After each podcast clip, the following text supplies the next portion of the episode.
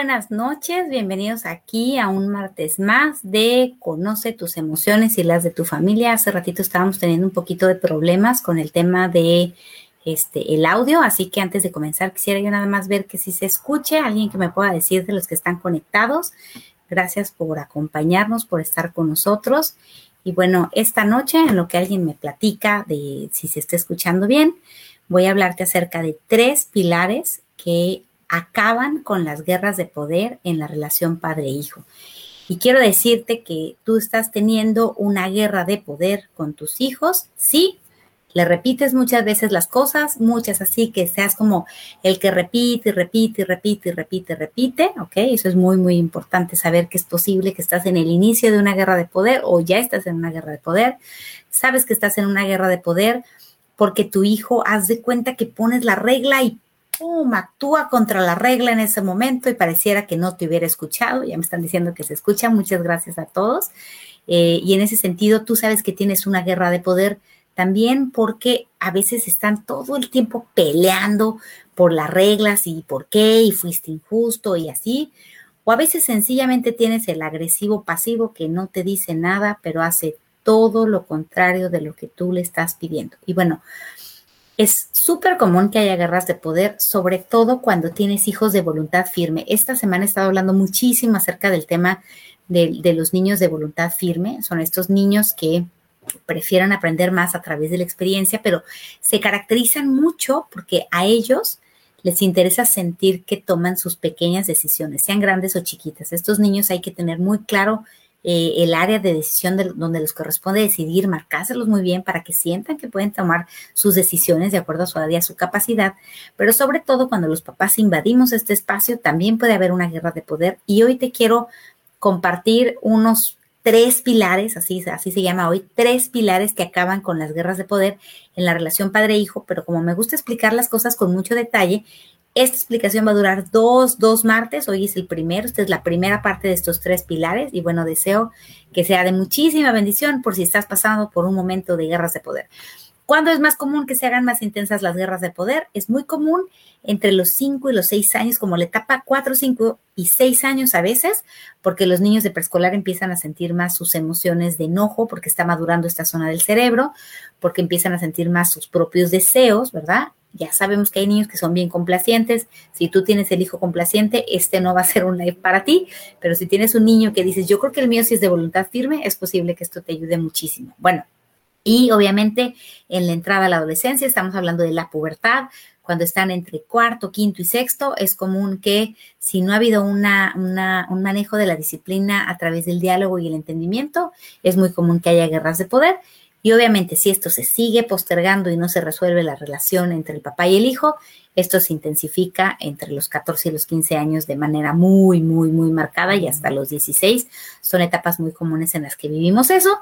Así que habiendo este, explicado esto, te invito a, a quedarte conectado porque lo que sí sé es que si tú cuidas estas tres columnas de las que te quiero hablar este martes y el que sigue, vas a ver que tu guerra de poder va a desaparecer. Así que no se te olvide tener algo con que anotar. Bienvenido a este martes de Acabemos con las guerras de poder, con tres pilares que vamos a ver.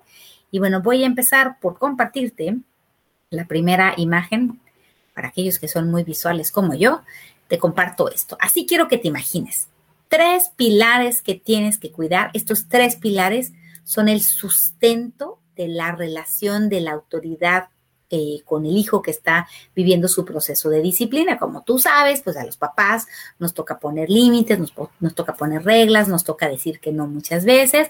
Eso no quiere decir que no haya que apapacharlos y que no haya que decir que sí, pero para poder explicar cómo manejar la autoridad y que no haya guerras de poder, hoy te invito a dividirla en estas tres columnas. Cuando cualquiera de estas tres columnas no está presente o está desequilibrado, haz de cuenta que estamos así, ¿no? Y entonces empieza a ver guerras de poder y ahorita te voy a explicar por qué, porque quiero que conozcas cada una de estas columnas y vamos a empezar con la primera. La primera columna que vas a ver aquí, la voy a hacer más grandota, es la columna de la voluntad.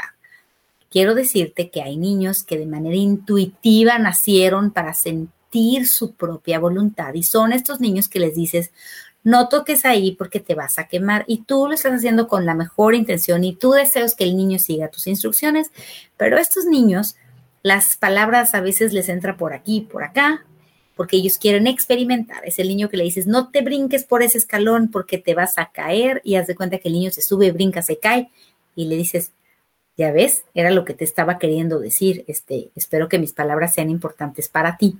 Pero el niño muchas veces quiere sentir su poder de decisión y por eso es muy importante reconocer que en nuestra relación con ellos tenemos que respetar la columna de la voluntad. Ahorita te voy a explicar qué significa respetar la columna de la voluntad, pero de manera bien sencilla es tenemos que reconocer que esta columna representa la fuente de deseos de nuestros hijos. O sea, acuérdate que a nadie nos gusta sentirnos controlados y en especial a los niños voluntariosos no les gusta sentirse controlados. Esto es un deseo universal del ser humano y bueno, para explicarte bien esta columna, quiero que te des cuenta que en ocasiones nosotros la destruimos o la aplastamos a través de nuestro enojo, que es cuando le decimos, cuento tres y si no haces lo que yo te digo, te voy a dar un chanclazo, ¿no? Así dicen algunos papás que sostienen que hay que darle chanclazos a sus hijos. Yo siempre explico que hay un camino precioso para poder educar sin golpear. Lo que pasa es que a muchos de nosotros no nos enseñaron, pero cuando yo les pregunto a los papás en el consultorio, ¿te gustaría conocer un sistema a través del cual puedes educar a tus hijos sin lastimarlos? Hasta ahorita todos me dicen que sí. Entonces, hoy te quiero compartir que cuando tú abusas de tu enojo, cuando abusas de tu poder sobre tu hijo constantemente y todo lo haces a través del premio y el castigo y sobre todo te impones e invades las áreas donde a tu hijo le corresponde decidir, tu hijo va a sentir que no está respetando esta columna de la voluntad. Y voy a hacer un pequeño paréntesis para aquellos que tengan los niños que son complacientes. A bueno, a mí sí me tocó uno de mis hijos, es como que su naturaleza desde chiquita era muy complaciente y muy linda y lo que quería era como que verme contenta y me acuerdo perfecto. Pero si tú abusas de, de tu poder, y todo el tiempo le estás diciendo, si no haces esto, me voy a enojar contigo. Y si no haces esto, me voy a poner triste contigo. Y si no haces esto, estos niños te van a complacer, pero a la larga, en la adolescencia se sienten deprimidos y se sienten inseguros porque todo el tiempo estás decidiendo por ellos. Entonces, la pregunta aquí es, ¿cómo respetar esta columna? Lo primero es tener súper claro dónde te corresponde decidir a ti y dónde te corresponde decidir a tu hijo. Y esto va cambiando dependiendo de la edad de tu hijo y de su capacidad. Por ejemplo, cuando tu hijo está quizás en, primaria, pues a ti te toca elegir la escuela a donde él va a entrar, ¿correcto? Pero quizás él elige los amigos que va a hacer, porque tú elegiste el ambiente donde va a estar y a tu hijo le corresponde elegir los amigos. Obviamente tú lo puedes guiar y lo puedes orientar, pero la decisión de hacer amigos le corresponde a él. Tal vez tú eliges en qué tienda le compras la ropa, pero tu hijo debe sentir que tiene la libertad para elegir qué ropa se pone. Pero, por ejemplo, vamos a hablar de las fiestas así, donde ellos tienen que ir bien arregladitos y están chiquitos y están en kinder y todavía no saben que hay ciertos eventos donde se tiene que poner cierta ropa o se espera que se ponga cierta ropa. Puedes poner un límite y decir, mira, mi amor, para que tú y yo podamos ir a esta fiesta, para que yo te pueda llevar a esta fiesta y que puedas venir conmigo, necesitas escoger entre esta prenda, esta prenda y esta prenda. Tú elige, ¿ok? Pero si tú no eliges este, entre esta prenda, yo no te puedo llevar a la fiesta porque hay ciertas reglas de etiqueta en una primera comunión, en una boda o algo así. Y entonces las personas nos vestimos bonitas o guapos o guapas como para ser agradecidos y para celebrar el momento de quien va a tener su evento, su fiesta. Hay papás más laxos y que dicen que mi hijo se vaya en pijama si quiere, es decisión de cada quien. Pero lo que te quiero hacer ver con esto es que tiene que estar delimitada el área de decisión que le corresponde a cada quien. Por ejemplo, eh, tu hijo puede decidir si se pone o no se pone el cinturón de seguridad, esto es bien importante. Pero tú decides si arrancas el automóvil o te quedas esperando a que se ponga el cinturón de seguridad. Tu hijo puede decidir si desayuna o no desayuna en la mañana, ¿correcto? ya él verá si se enfrenta a la consecuencia de tener hambre más adelante, a menos que me dijeras que tiene un problema de desnutrición terrible. Lo más seguro es que tu hijo pueda vivir y aprender la consecuencia de que le dio hambre en el recreo. Tu hijo puede decidir si hace o no hace la tarea, pero tú decides qué libertades le das a partir de su propio cumplimiento de responsabilidades. Entonces, todo el chiste de respetar la columna de la voluntad es hacerle ver a tu hijo qué sí le toca decidir y qué no le toca decidir, en dónde decide él y dónde decides tú. Y por supuesto, una vez que esto está súper claro, tú no le vas a repetir las cosas. El punto aquí es, yo guardo silencio porque ya le hice ver a mi hijo que si decide esto, quizás esto es lo que va a pasar, o si decide esto, esto es lo que puede él vivir.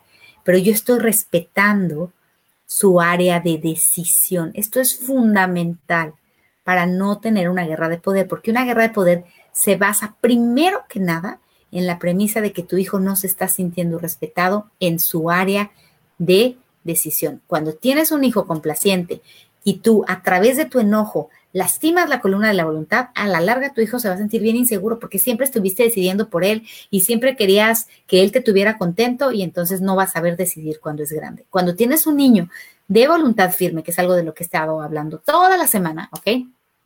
Quiero que sepas que este niño va a luchar por su espacio de decisión, va a luchar por querer decidir y si esto se incrementa, tu hijo va a estar enojado contigo y como hemos hablado muchas veces, cuando nuestros hijos están enojados, se enciende la parte de su cerebro que dice ataca y aquí tenemos dos tipos de ataques. Algunos niños sí atacan a sus papás, ¿verdad? Y les avientan cosas, pero el, tipo de ataque para mí más peligroso es cuando el niño se acostumbra a estar enojado con sus papás y se autoataque. ¿Cómo se autoatacan los niños a sí mismos? Reprobando, no les importa, no cuidan su cuerpo, no cuidan sus horas de sueño y aprenden y olvidan más bien de quererse a sí mismos y saber que la motivación más importante para hacer las cosas es amarnos, querernos y cuidarnos. Cuando nosotros no respetamos este espacio de decisión, nuestros hijos están enojados y lo más peligroso del enojo no es no saberlo manejar con inteligencia, sino es volver el enojo un estilo de vida, porque entonces, ¿qué nos dicen nuestros hijos? Así soy, así nací, yo así nací gritón y no se me quita, y eso no es cierto. Hasta la fecha no he visto ni un recién nacido que haya nacido enojado. Entonces, vamos a partir de esto, de respetar la columna de la voluntad. Y por eso, esta noche te invito a hacer una pequeña evaluación, ¿verdad? ¿Qué tan sólida está la columna de la voluntad y los deseos en la vida de tu hijo? ¿Qué tan claro está dónde le toca decidir a él y dónde te toca decidir a ti? ¿Qué tan platicadas están las reglas de casa? ¿Qué tan entendidas? ¿Qué tanto eres un papá que permite que su hijo decida en el área que le corresponde? ¿Qué tanto eres un papá que lo estás viendo que se va a caer en el área chiquita donde permites que se caiga? No estoy hablando de que si tiene cuatro años dejes que se cruce la calle, eso no es algo que va a decidir él, ¿verdad? Este, y bueno, vamos a, eh, a preguntarnos en ese sentido, ¿qué tanto tú estás cuidando su columna de la voluntad, ¿ok? Esa es la primera parte de esta columna. Segunda columna que tenemos que cuidar es la de en medio y aquí la voy a hacer grandota para que tú la puedas ver. Es la necesidad básica del ser humano de sentirnos amados y aceptados. Y siempre estoy hablando de esta columna y la manejo como si fuera un tanque. Te pregunto si tu hijo tuviera un tanque de amor que solamente tú puedes llenar, ¿hasta dónde estaría llena esta columna? ¿Ok? Hasta dónde estaría llena este tanquecito, ¿verdad? Y aquí van algunas preguntas que te puedes hacer tú, ¿verdad? Bueno, pero antes de llegar a estas preguntas, ya me acordé, quería compartirte este estudio que lo hicieron en la década de los 60, un científico que se llama Harry Harlow, que separa a unos changuitos bebés de sus mamás y les ponía dos opciones de mamás. Por un lado, eran unas mamás como acolchonaditas de peluche y del lado izquierdo en la pantalla vas a ver una mamá como de fierro que tiene una botellita de leche. En aquellos tiempos, muchos pensaban que los changuitos se iban a ser amigos de la mamá de fierros. Acuérdense que los habían separado de sus mamás biológicas. Entonces, muchos pensaban que se iban a ser como amigos de la mamá de fierros porque era la que tenía leche. Pero muchos se sorprendieron al ver que los changuitos pasaban de 17 a 23 horas del día buscando el confort de la mamá de peluche y pasaban aproximadamente una hora tomando leche de la mamá de leche. Pero lo más impactante de esta investigación es que estos changuitos que crecieron sin el amor y el confort de su mamá, crecieron con reacciones emocionales súper intensas. Decían que algunos se golpeaban su cabecita contra cualquier objeto que los sintieran amenazante, tendían a aislarse. Es decir, estos changuitos perdieron la capacidad de socializar adecuadamente como cualquier changuito que hubiera crecido con una mamá real. Este experimento, que me parece el experimento más cruel del mundo, nos dejó un aprendizaje importantísimo.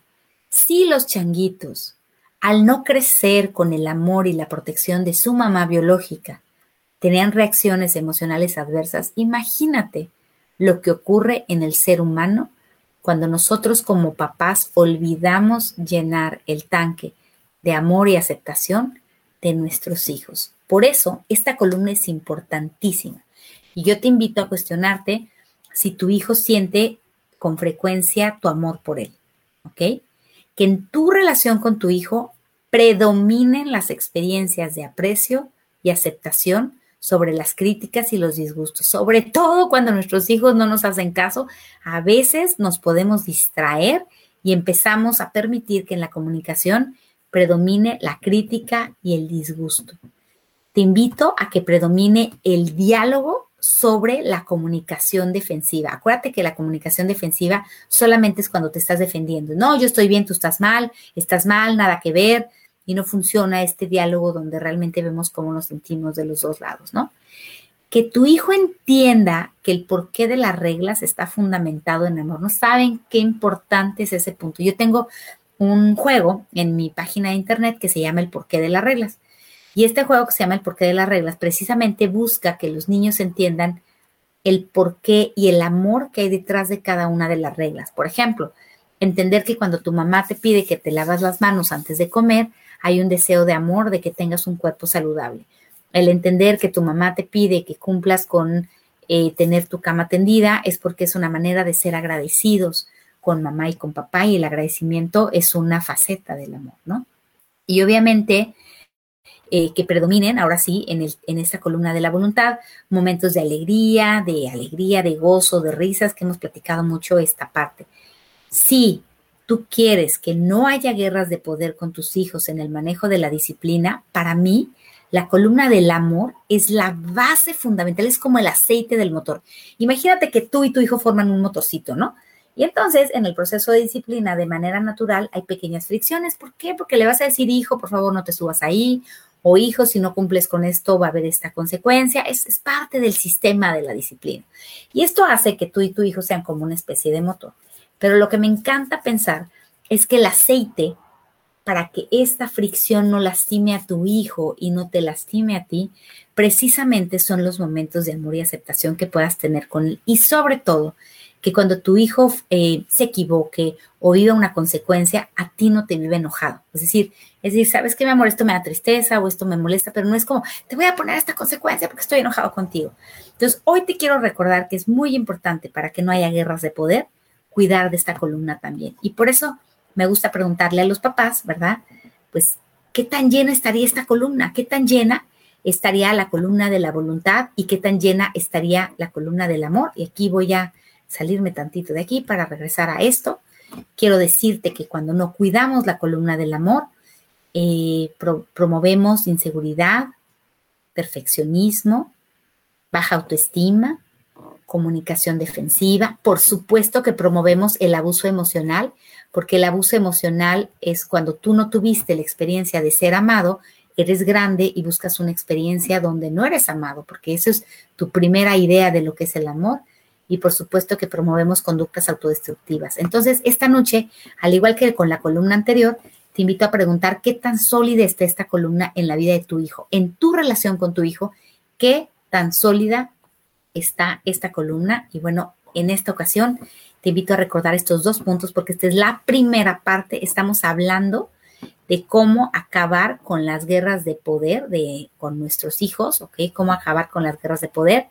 Y yo te quiero recordar que es importantísimo que puedas tú este, acabar con ellas. Y lo primero fue respetar las áreas donde a tu hijo le corresponde decidir, eso es importantísimo.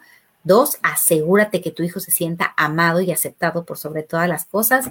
Y la tercera, te la voy a dejar para que me la adivines, porque cualquiera que me mande esta semana cuál cree que es la tercera y que le atine, le voy a regalar un curso totalmente gratis de los que vienen en mi página de internet sobre el manejo inteligente del enojo. Tú vas a entrar a mi página y lo vas a encontrar aquí, aquí abajito, te vas para acá y vas a encontrar la del manejo inteligente del enojo. Este curso que tiene un valor de 699 pesos te llega directamente a tu correo. Aquel padre de familia que me diga cuál cree que es la tercera columna. La primera era respetar la voluntad de nuestros hijos en el área que le corresponde.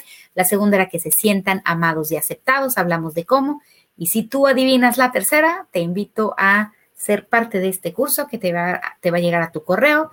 Y bueno, eh, voy a hacer eh, un alto para ver si alguien tiene alguna pregunta o alguna duda. Este, en esta noche de cómo acabar con las guerras de poder. Yo te garantizo que con solo estas dos columnas, si pones en práctica esta semana el que respetes las áreas de decisión de tu hijo y el que se sienta amado y aceptado, y estás teniendo una guerra de poder en este momento, van a cambiar muchas cosas. Voy a ver si hay dudas o preguntas, pero no veo hasta, hasta ahorita ninguna. Así que le voy a agradecer a todos los que están conectados. Tengo a María Azabacha, Valentín Hernández, Brenda Herrera, Guadalupe, Mechita Marín, Mariana Acuña, Norma, Gaby, Liliana, Claudia, Guadalupe, también de la Torre, Guadalupe Reyes. Gracias por los que están aquí. Ah, ya llegó la primera pregunta. Dice, buenas noches, ¿cómo puedo dejar de juzgar qué ejercicio debe hacer? Ah, qué, qué buena pregunta. Tengo aquí a Regina. Tengo la primera pregunta de Regina Urco Vivianco. Dice, buenas noches. ¿Cómo puedo dejar de juzgar qué ejercicio debo hacer o debe hacer tu hijo? Híjole, la verdad quisiera saber si es para ti o para tu hijo la pregunta cuando me dices qué ejercicio debo hacer. Yo creo que así desde mi perspectiva, si estamos hablando de ejercicio, el ejercicio que debes hacer es aquel que te haga feliz, aquel que te haga sonreír, aquel que te la pases bien, porque dicen que hacer ejercicio cuando liberamos endorfinas y pues, cuando liberamos dopamina es el mejor ejercicio y bueno, sería el, consejo que yo te daría respecto a esta pregunta. Me dice Regina Urco Vivianco, juzgo mucho a mi hijo. Ah, ya te entendí. Regina, si juzgas mucho a tu hijo, quizás lo que yo haría sería enfocar a partir de hoy en todo lo que amas y aceptas de Él, primero. Pero al mismo tiempo te voy a recomendar que también te fijes en todo lo que amas y aceptas de ti. Muchísimas veces cuando los papás somos muy juzgones y muy criticones con nuestros hijos, es porque no nos aceptamos a nosotros mismos, porque nos sentimos menos, puede ser, porque nos hemos sentido muy juzgados tengo un libro súper bonito, un cuento súper padre, mira, aquí lo tengo, que se llama Don Criticón. Y este cuento lo uso para enseñarles a las familias el daño que genera crítica. Y Don Criticón, te voy a platicar unas cosas que dice mi cuento, se dedicaba a destruir el amor de los seres humanos, porque lo que hacemos cuando nos criticamos, y criticar no es lo mismo que expresar un disgusto, ¿eh? Cuando nos criticamos, ¿ok? Lo que hacemos es que nos enfocamos en todo lo negativo y nos ponemos etiquetas. Y claro que tenemos derecho a decirle a nuestro hijo, mi amor, me preocupa mucho que últimamente no has cumplido con la tarea, pero eso no significa que tengamos derecho a decirle, eres un irresponsable y eres un flojo y así naciste. Entonces es muy diferente expresar un disgusto que criticar. Pero una de las cosas que hacía Don Criticón es que se metía en los habitantes de su planeta para convertirlos en criticones porque él quería destruir el amor de todos los seres del planeta. Y don Criticón tenía unos lentes llenos de manchas. Y estos lentes llenos de manchas hacían que las personas vieran solo lo negativo de los otros. siempre me acuerdo de una historia que me contó una tía que platicaba que estaba un señor que vivía frente a unos, de, frente a unos tendederos. Hace cuenta que estaba su departamento y enfrente estaba una señora que tendía su ropa. Y el señor pasaba y le, decía a su esposa, ay, mi amor, dile a esa señora que por favor lave bien su ropa, que le vamos a regalar un detergente, un suavitel. Y la señora no decía nada y se quedaba callada y pasaba el señor y le decía, vamos a decirle a la vecina que talle bien los calcetines porque están súper sucios, está su ropa toda cochina y toda manchada. Y así pasaron varios días y el señor seguía insistiendo en lo mal que la vecina lavaba la ropa, hasta que un buen día pasan lo, pasa, pasa el señor y de repente se asoma y dice, oye, mi amor, ya fuiste con la vecina y le dijiste cómo lavar su ropa. Y la señora se queda callada y se le queda viendo y le dice, no, mi amor, lo que pasa es que ayer limpié las ventanas. Y me encanta esa historia porque me acuerdo de los lentes llenos de manchas de Don Criticón, que hace que solamente nos enfoquemos en, en lo negativo. Yo te invito a, ganarle a, a, don criticón, de esto se trata este cuento, de explicar cómo el pasarnos las criticando no nada más lastima los corazones de, de nuestros seres queridos, sino también el nuestro.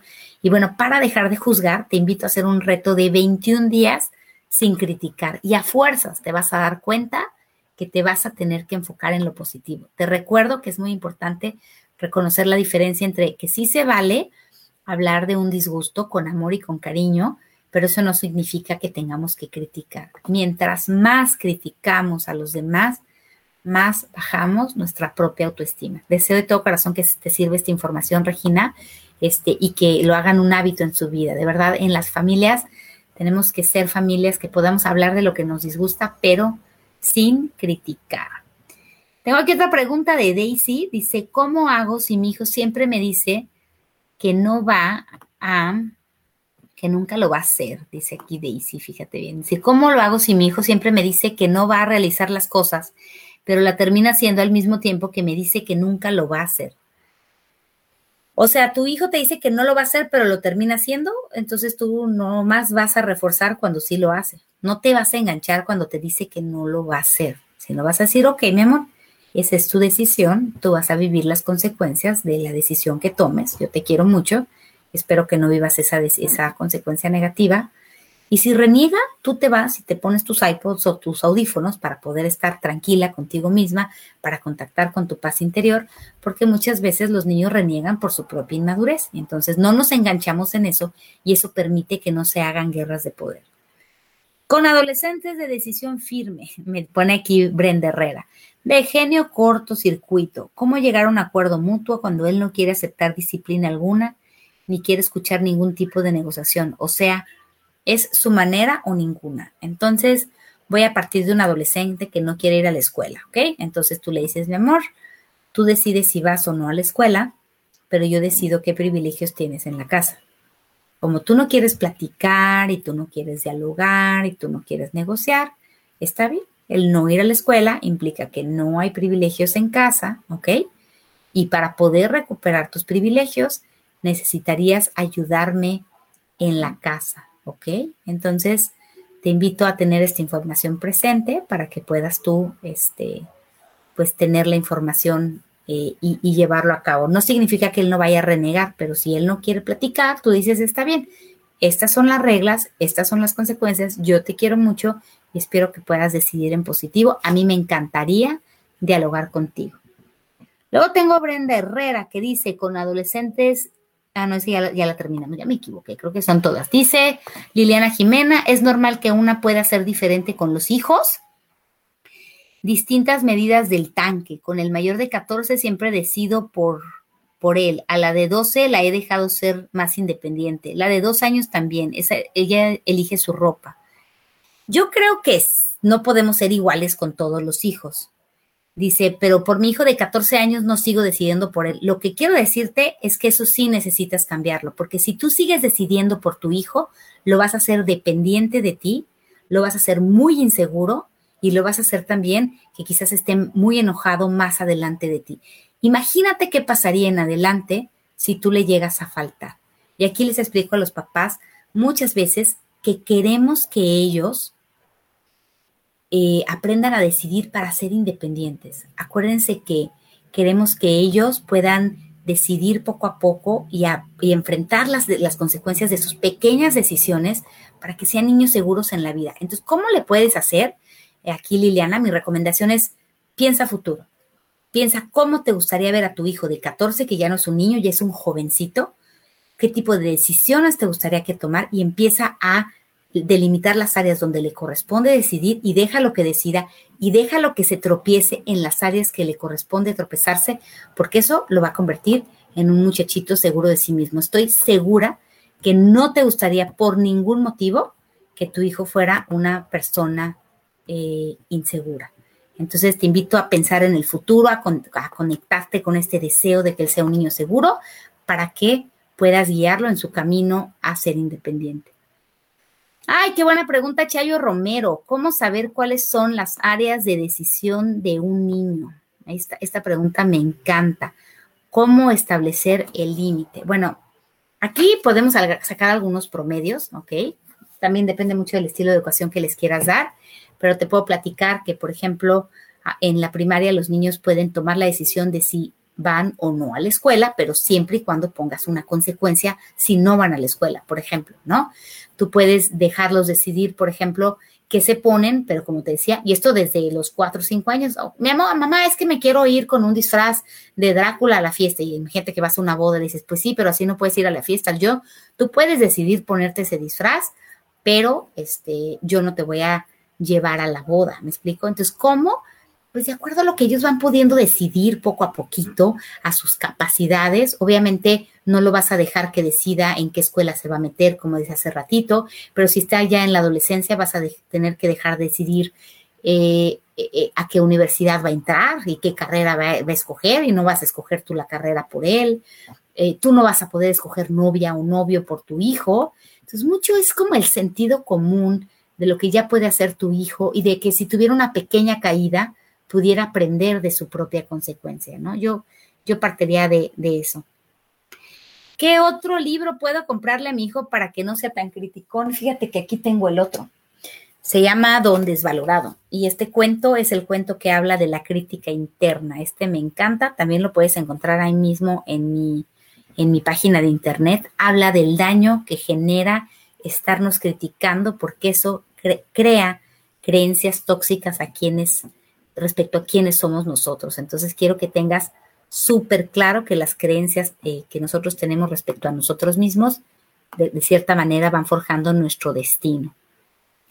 Eh, algunas veces es cruel con su... Ah, bueno, aquí me están platicando. Buenas noches, ¿cómo ayudar a mi niño de 5 años que se muerde los dedos? Aquí lo que te voy a recomendar muchísimo, primero que nada, si se está mordiendo los dedos, es que tu hijo tiene ansiedad. Y en algunas de los lives que hemos hecho, yo he hablado de que la ansiedad no son más que miedos que no han terminado de ser resueltos. Entonces tienes que ver si son miedos tuyos, si tu hijo se siente muy presionado por el ambiente familiar, si son miedos de él, pero definitivamente es ansiedad.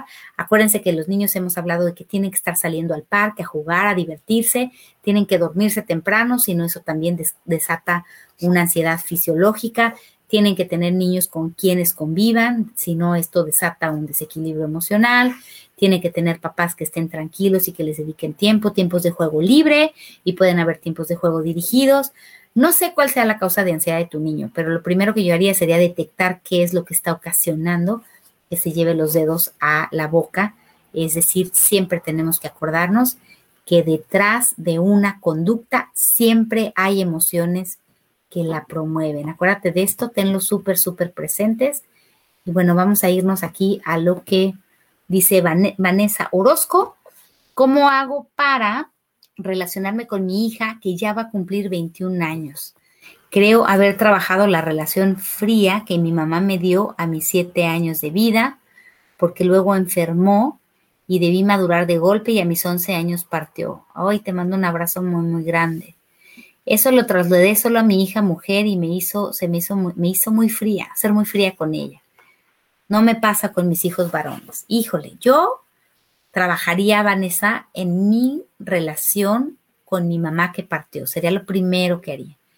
Eh, me preguntaría si ya la perdonaste, me preguntaría si esta partida de, de tu mamá también te ha hecho ser muy dura contigo misma. Es decir, yo aquí definitivamente empezaría por mí misma como, como mamá, empezaría por ver qué tan dura estoy siendo conmigo, qué tan exigente he sido conmigo, porque el trato que yo me doy a mí muchas veces es reflejo de cómo trato a mis hijos. De verdad, te, te mando un abrazo grande, grande, grande, porque a partir de tratarte a ti misma con amor, con flexibilidad, con cariño, con comprensión, con compasión, es la mejor manera para poderte acercar a tu hija y y perdonarse. Yo sí veo que cuando hay relaciones donde somos muy duros y muy fríos, muchas veces, ya cuando crecen los hijos, hay muchos perdones que no están dichos. Y esto sería mi segundo consejo. Yo le escribiría una carta a mi niña y, le, y me imaginaría así que fuera la última noche en mi vida que le pudiera escribir una carta, ¿ok? Y le diría, hija, siento mucho haberte lastimado cuando hice esto, cuando, te cuando fui muy dura contigo. Reconozco que me equivoqué, pero era lo mejor que yo sabía en ese momento. pero eso no significa que no quiera contactar con lo mucho que te quiero. Quiero iniciar, quiero comenzar de nuevo y lo que me encanta de las cartas es que la persona no te puede contestar en el momento. Te invito a pensar, si hoy fuera la última noche que vieras a tu hija, ¿qué le dirías? ¿Qué disculpas le ofrecerías? Escríbelo y llévale su carta. Y te deseo que tengan una especie de reconciliación y de nuevo comienzo para poder conectar con ella, ¿verdad? Dice, ¿cómo poner límites sin ser violentos ni gritar? Ya vean que les estoy diciendo que quiero que te ganen mi curso del manejo inteligente del enojo que estoy poniendo aquí. De eso se trata exactamente ese curso, cómo manejar el enojo de forma inteligente en el proceso de la disciplina. No se les olvide que los que están poniendo ahorita cuál era la tercera columna se lo van a llevar esta noche totalmente gratis porque queremos una sociedad que maneje su enojo de manera inteligente. Y bueno, cómo poner límites sin ser violentos, ni gritar, ni golpear, eso lo vamos a ver el próximo martes porque nos falta la tercera columna. Dice Elvi Cont, ¿cómo ayuda a mi hijo cuando se le presenta una dificultad y dice que no puede o no sabe y se enoja? Yo te diría que todo depende de la dificultad. Realmente si estuviera platicando contigo, te preguntaría en vivo y a todo color, este, qué dificultad tiene para saber cómo ayudarlo, porque depende mucho de la dificultad. En algunos casos, cuando están muy consentidos, le dijo, déjalo que se frustre, no le tienes que resolver en ese momento lo que está viviendo, ¿sí? Mantén la calma, tú no lo tienes que resolver siempre. Entonces, lo primero es el discernimiento de qué cosas te corresponde resolverle a tu hijo y qué cosas este, no te corresponde resolverlo. Esa es la primera parte, ¿no? Este, y si no sabe, déjalo que viva su consecuencia por decir que no sabe, ¿no? Por ejemplo, no, es que no me voy a abrochar el cinturón de seguridad porque no puedo, no sé, y está llorando, y así tú dices, yo confío que tus manitas ya pueden abrochar el cinturón, aquí me voy a esperar y no voy a arrancar el automóvil, por ejemplo, ¿no? No, es que no me puedo hacer mi lonchera, no me puedo guardar las cosas, no, mi amor, yo confío que sí lo puedes hacer y si tú decides no hacer el esfuerzo, pues entonces te vas a quedar con mucha hambre. Yo no quiero que vivas esto. Es, es esta parte de dejarlos que se tropiecen con este, con estos pequeños tropiezos. Y acuérdate, son pequeños tropiezos de la infancia. No pasa nada si un día se van sin lonchera a la escuela. No pasa nada si un día llegan tarde a la escuela. No pasa nada si un día, no sé, me acuerdo alguna vez que alguno de mis hijos no encontraba sus zapatos y yo ya les había dicho que los dejara en su lugar y que yo no les iba a estar buscando sus zapatos del uniforme al día siguiente porque no era justo que yo los buscara y era su responsabilidad. Me acuerdo que le dije, pues ponte los zapatos que encuentres y se fue a la escuela en una ocasión, una se fue con pantuflas y otro se fue con tenis y era el día que tenían que llevar el uniforme de gala, pero no era mi decisión, era decisión de ellos por no haber puesto sus zapatos en su lugar. Pero eso no significa que yo les hubiera gritado, eso funciona muchísimo y te digo porque llevo años trabajando con grupos de adolescentes. Tú puedes dejar decidir a tus hijos sin gritarles. Tú puedes dejar decidir a tus hijos y que vivan sus pequeñas consecuencias, como el hecho de que alguna vez alguno de mis hijos se fue en tenis a la escuela cuando le tocaba llevar su uniforme de gala. Y sí, me acuerdo que le pusieron un reporte y llegó con el reporte y el reporte no era para mí porque yo ya había hecho mi parte, ¿correcto? Entonces, mucho también es decir, mi hijo no es una extensión de mí. Mi hijo está viviendo su propia vida, mi hijo está viviendo su propia experiencia y yo deseo que él aprenda de sus pequeñas decisiones como tomar la decisión de no poner sus zapatitos en su lugar, al día siguiente no los encontraba, a mí no me, no me correspondía buscar sus zapatos. Tatán vive la experiencia de que se va en tenis a la escuela, sí, se va llorando y se va triste, pero no es el fin del mundo, regresa con un reporte y al día siguiente fue el primero en tener sus zapatos en su lugar el permitirles vivir esas pequeñas experiencias sin dureza. Nada más es tú lo ocasionaste, Memo. Yo estaba aquí para apoyarte, pero a ti te tocaba dejar los zapatos en su lugar. Ese es uno de tantos ejemplos de cómo a veces tus hijos van a llorar y pueden patalear, pero estos pequeños llantos son frustraciones de ellos que quizás no te corresponde resolver. Ya que estén tranquilos, vas con ellos y les dices, oye, mi amor, a ver, ¿qué pasó en la mañana? No encontraba mis zapatos. ¿Y por qué no los encontraste? Es que no los dejé en su lugar.